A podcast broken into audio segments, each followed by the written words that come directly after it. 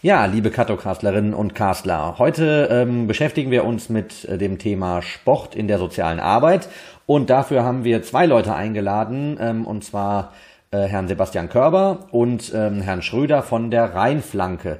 Sie werden uns ein bisschen was zur Entstehung ähm, der Einrichtung erzählen, vor allen Dingen aber auch zu der Praxis in ähm, ihren Angeboten, die sehr niederschwellig äh, sind und wo es ähm, unter anderem auch um ein An Angebot rund um das Thema Fußball geht. Ja, ich begrüße im heutigen Katocast Herrn äh, Sebastian Körber und Herrn Robin äh, Schröder. Wir haben uns äh, vereinbart, das Gespräch heute zu dritt zu führen, weil wir da ähm, auf ihren oder zu ihrem Themenfeld äh, zwei verschiedene Perspektiven nochmal bekommen. Aber bevor wir mit unseren äh, unsere Fragen abarbeiten, dürfen Sie sich erstmal gerne kurz vorstellen. Herr äh, Körber, vielleicht fangen Sie an. Ja, ich bin Sebastian Körber, äh, geschäftsführender Gesellschafter der Rheinflanke wir sind äh, zwei Geschäftsführer, zwei geschäftsführende Gesellschafter. Das weist auch schon so ein bisschen auf unser Konstrukt hin. Äh, ist eine gemeinnützige GmbH. Äh, und äh, das äh, habe ich mit aufgebaut. Wir sind gegründet worden in 2006. Ich selber bin Diplom-Sozialarbeiter. Das ist natürlich schon ein paar Tage her, dass ich mein Diplom abgelegt habe. In der Zeit ist viel passiert und aber jetzt konstant in den letzten äh, Berufsjahren hier äh, mit dem Thema Sport und in der Rheinflanke unterwegs. Mhm. Vielen Dank. Äh, ja, ich bin Robin Schröder. Ähm, ich arbeite seit mittlerweile dreieinhalb Jahren ähm, bei der Rheinflanke ähm, und ähm, ja, bin im, in, einem, in, in einem unserer offenen Jugendtreffs ähm, und zwar in äh, Gremberghofen in Köln. Ja, wo wir einen Fußballplatz haben und äh, eben eine kleine Einrichtung, wo äh, Jugendliche ähm, täglich hinkommen können.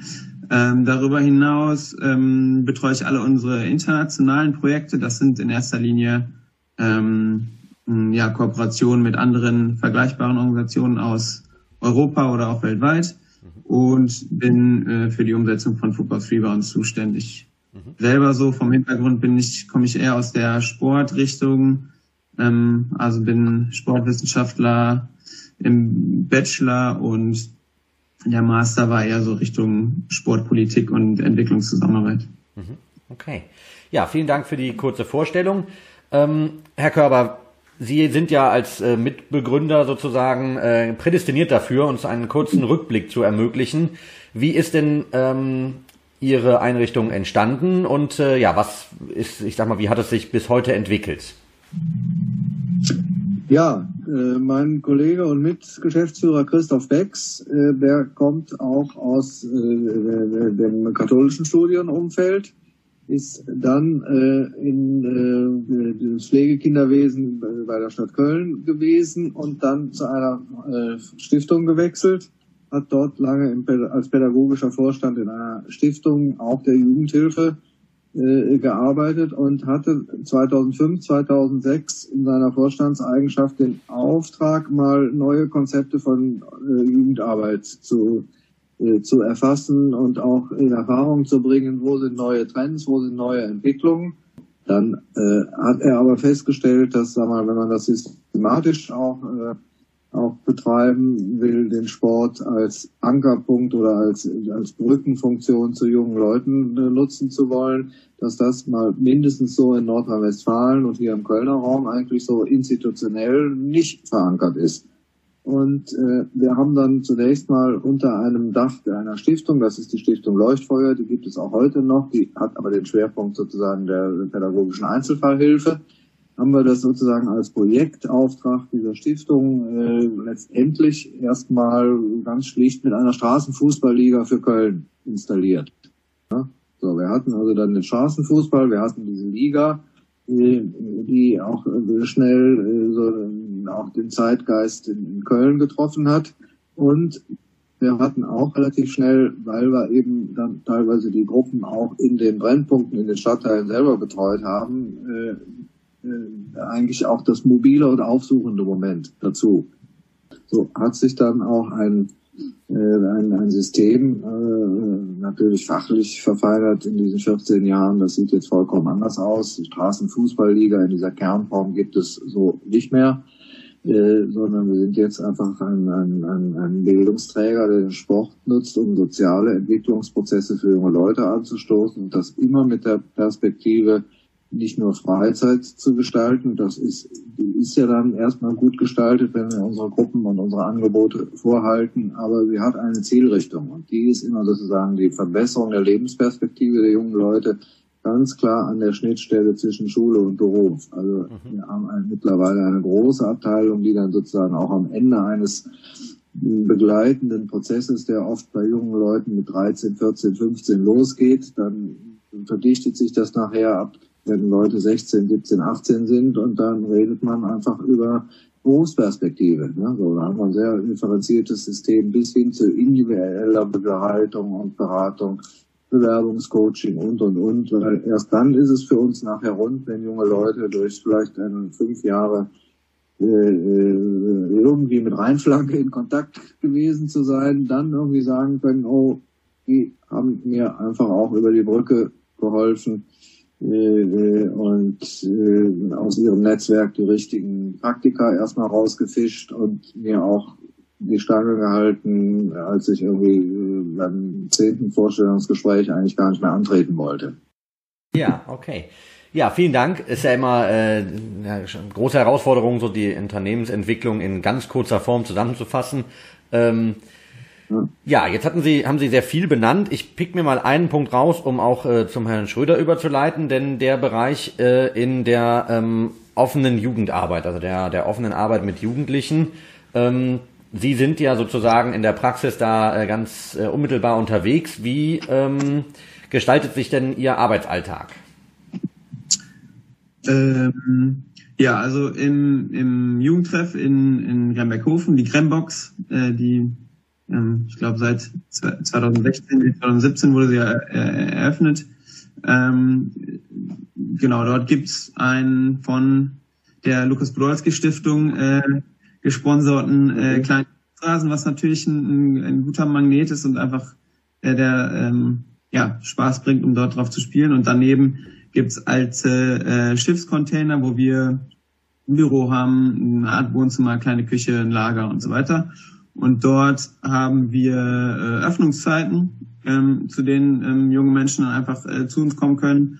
Und das ist so in der Regel ähm, 15 bis 19 Uhr äh, jeden Tag, wo äh, auch alle Altersklassen ähm, ähm, ja, willkommen sind. Eine Besonderheit gibt's, nämlich donnerstags, da ist ähm, Mädchentag. Das heißt, sowohl Fußballplatz als auch ähm, der Treff ist dann nur für Mädchen eröffnet, weil wir einfach äh, gemerkt haben, dass, dass ja, einige Mädchen und junge Frauen sich nicht, nicht so sehr ermutigt fühlen, ähm, dort regelmäßig hinzukommen, ähm, wenn ja vielleicht ja einfach viele, viele Jungs, viele pubertierende Jungs vielleicht auch äh, da unterwegs sind. Mhm. Wie viele ähm, Jugendliche besuchen Sie im Schnitt? Ähm, also aktuell haben wir so einen, so einen, so einen kleinen Umbruch auch in der in, in Gremberghofen selber. Aktuell sind so ähm, ja ich sag mal so 20 bis 25 am Tag, mhm. ähm, dann über die vier Stunden verteilt, was jetzt erstmal ähm, ja nicht so nicht so sehr viel ist. Ist ein bisschen bedingt dadurch, dass viele viele Leute, die die regelmäßig bei uns waren, jetzt ähm, äh, weggezogen sind aus, aus Gremberghofen und natürlich jetzt auch noch bedingt durch den Winter, durch die Jahreszeit. Und so gegen Sommer wird es dann üblich, üblicherweise wieder mehr. Und wir haben jetzt auch ganz konkret die Herausforderung, da uns noch mal ein bisschen ähm, bekannter wieder im Viertel zu machen bei denjenigen, die äh, ja vielleicht gerade erst zugezogen sind. Mhm. Bevor wir noch ein bisschen tiefer in die Praxis äh, gucken, ähm, ist natürlich so, wir reden ja jetzt hier gerade über eine Arbeit mit Menschen, die sich äh, sehr, ähm, die sehr niederschwellig angeboten wird und die vor allen Dingen aber ja auch vom mhm. Kontakt lebt. Ähm, jetzt ist der Kontakt ja gerade ein bisschen reduziert oder eingestellt oder an Stellen sogar überhaupt nicht möglich oder Sie hatten es eben schon gesagt, Herr, Herr Körber, findet äh, online statt. Wie gestaltet sich denn gerade Ihre Arbeit mit, äh, mit Jugendlichen? Können Angebote überhaupt stattfinden oder werden, äh, wurden die umgestellt, wurde das Konzept verändert? Also ich kann mal, ich kann mal ganz, ich kann mal konkret äh, für unseren Jugendtreff antworten und Sebastian kann ja gleich nochmal sagen, was es für die ganze mhm. Reihenfolge bedeutet. Ähm, aber wir versuchen einfach, ähm, ja, online die jungen Menschen zu erreichen, die wir sonst auch erreichen. Da haben wir ja teilweise über über ähm, Telefon, über Handy ähm, äh, Kontakt. Äh, wir machen tägliche Angebote wie Fitness oder wir bieten ein Quiz an, äh, Sprechstunden oder wirklich ganz, ich sag mal, simple äh, Online-Spiele, wo man, wo wir einfach ähm, ja versuchen den Kontakt zu halten und immer wieder ähm, ja auch gucken können, wo vielleicht irgendwelche Probleme, Herausforderungen bei den Jugendlichen sind, wo wir dann ja, weiterhin die Stelle sind, die dann möglicherweise bei der Lösung von Problemen helfen kann. Mhm. Okay. Das heißt, im Prinzip wurde das Arbeitsfeld dann jetzt gerade mal sozusagen auf die Schnelle digitalisiert und ähm, die Arbeit läuft aber weiter. Ja, also der Arbeitsumfang hat sich nicht, äh, nicht, nicht verringert, glücklicherweise aber. Mhm. Genau, das ist ja jetzt die Perspektive aus einer Einrichtung. Ne? Der Herr Körber äh, kann das sicherlich nochmal gesamt, ähm, im gesamten System äh, beurteilen. Wie ist denn da Ihre Wahrnehmung? Ja, mache ich sehr gerne. Äh, natürlich war es absolut notwendig, auch gut dokumentiert gegenüber Fördermittelgebern. Das sind zum einen die öffentlichen Auftraggeber, das sind aber auch äh, eine Vielzahl von Stiftungen, die mit uns Projekte machen und äh, auch als großer Auftraggeber das Jobcenter. Da haben wir sozusagen die ersten drei, vier Wochen in intensiven Verhandlungen natürlich erstmal klären müssen, laufen die Förderungen weiter. Wenn das nicht der Fall gewesen wäre, Sie hören da schon raus, dass wir im Moment sozusagen da noch wenig Einbrüche haben, weil sozusagen die Förderungen stabil geblieben sind, dann hätten wir ja sehr schnell als Träger bei 100 Mitarbeitern über Kurzarbeit oder äh, betriebsbedingte Kündigungen und einiges äh, Unschönes mehr nachdenken müssen. Das war sozusagen die erste Phase, die wir sozusagen auf der Management-Ebene zu lösen hatten. Wie sieht das eigentlich aus mit der finanziellen Verlässlichkeit? Äh, das ist äh, zumindest weitestgehend gelungen, sozusagen die laufenden Förderungen, auch wenn die Arbeit sich jetzt anders vollzieht. Das aber sozusagen das, was aber auch vernünftig dokumentiert wird. Ne? Äh, äh, wie vollzieht sich das? Wie ist das auch in einem, in einem Stundennachweis zum Teil zu sehen? Äh, was die Mitarbeiter machen. So, da muss man natürlich jetzt nicht am Excel-Liste eintragen, wenn man mal im Homeoffice auch mal eine halbe Stunde in den Garten geht und so weiter und so fort. Es ist in irgendeiner Form anders, aber wir haben ein gutes Dokumentationswesen, auch mit allen Förderpartnern abgestimmt, mhm. das auch äh, Akzeptanz findet und äh, auch äh, man uns auch da vertraut. Und ich erlebe das ja selber bei in, in verschiedensten Konferenzen, die wir dann auch teamintern haben, also die jungen, wir zum Teil junge Leute äh, wie Robin und andere, die sind, stehen eigentlich so unter Dampf und erstens überschlagen die sich auch das, auch was da sozusagen digital passiert. Jeden Tag ist da irgendein verrückter Film, wo entweder einer mit der Papierrolle tanzt, der nächste macht wirklich ein Fitnessprogramm, wo man sich was abgucken kann. Also da ist auf Instagram und Facebook derartig viel los, da komme ich sozusagen so als äh, als nicht digital sozialisierter auch nicht mehr ganz hinterher. Aber es ist spannend. So, das hat irgendwie keiner von uns gesagt, oh, ja, ist ja super, dann habe ich mal fünf Wochen irgendwie,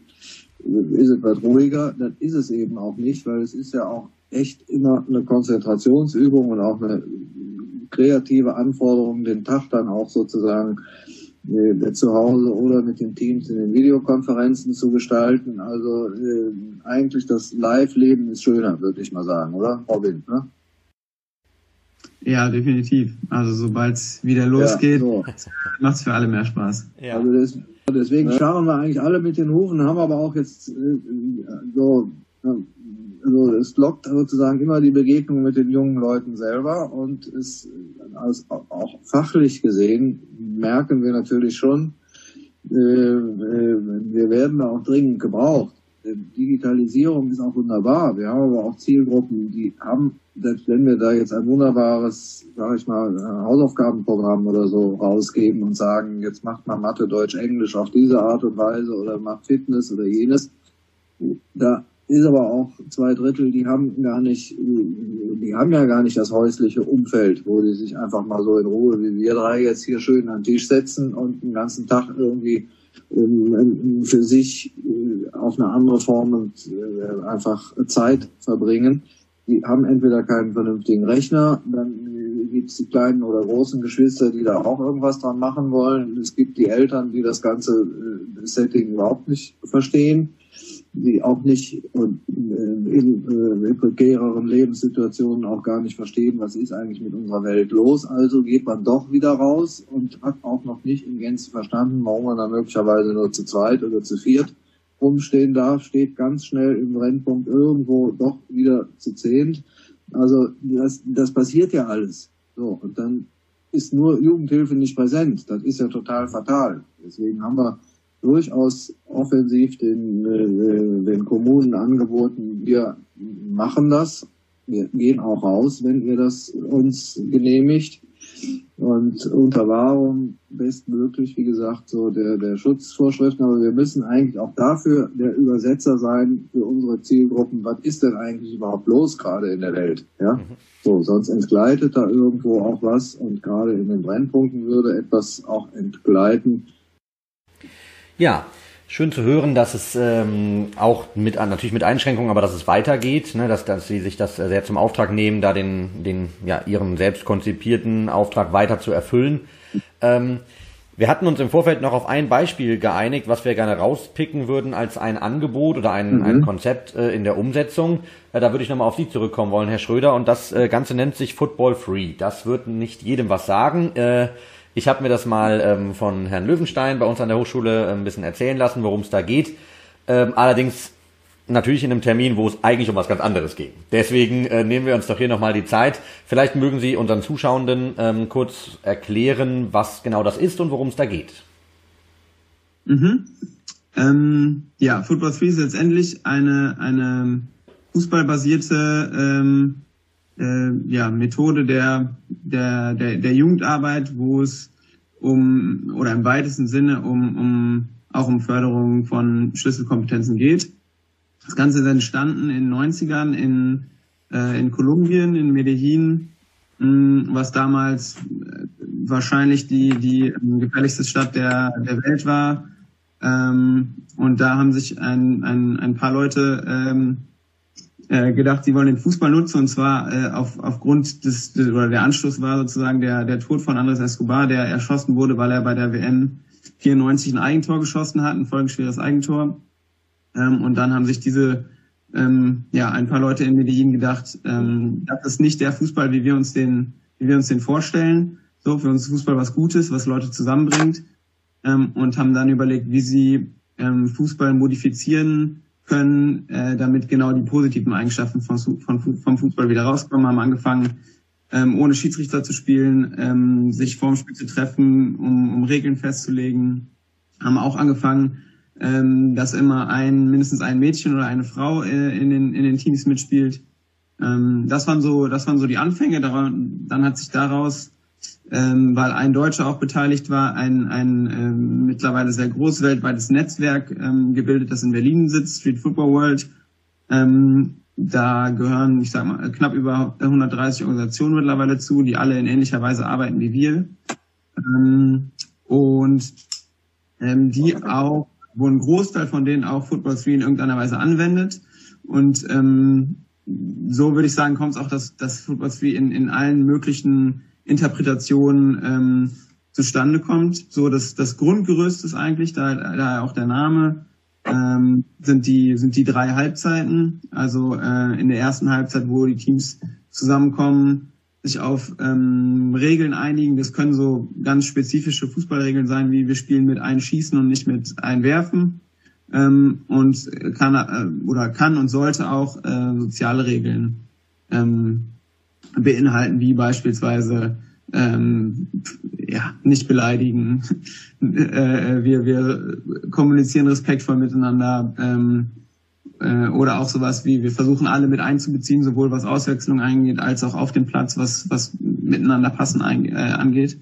So, dann zweite Hälfte ist das Spiel und in der dritten Hälfte kommen die Teams nochmal zusammen und reflektieren gemeinsam, wie sie denn diese ähm, Regeln, die sie aufgestellt haben, die Fairplay-Regeln, ähm, eingehalten haben, wie das, wie das Ganze funktioniert hat. Und auf dieser Grundlage äh, werden dann nochmal Fairplay-Punkte äh, vergeben. Ich persönlich mache es gerne so, dass die gemeinsam vergeben werden, äh, also in einer gemeinsamen Diskussion mit einem, mit, mit einer Einigung am Ende.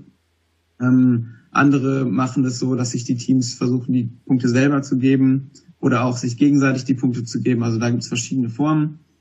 Ähm, es wird Football 3 allerhand, allerhand äh, positiver äh, Wirkung zugeschrieben, die in verschiedenen Formen auch sicherlich alle ähm, zutreffen.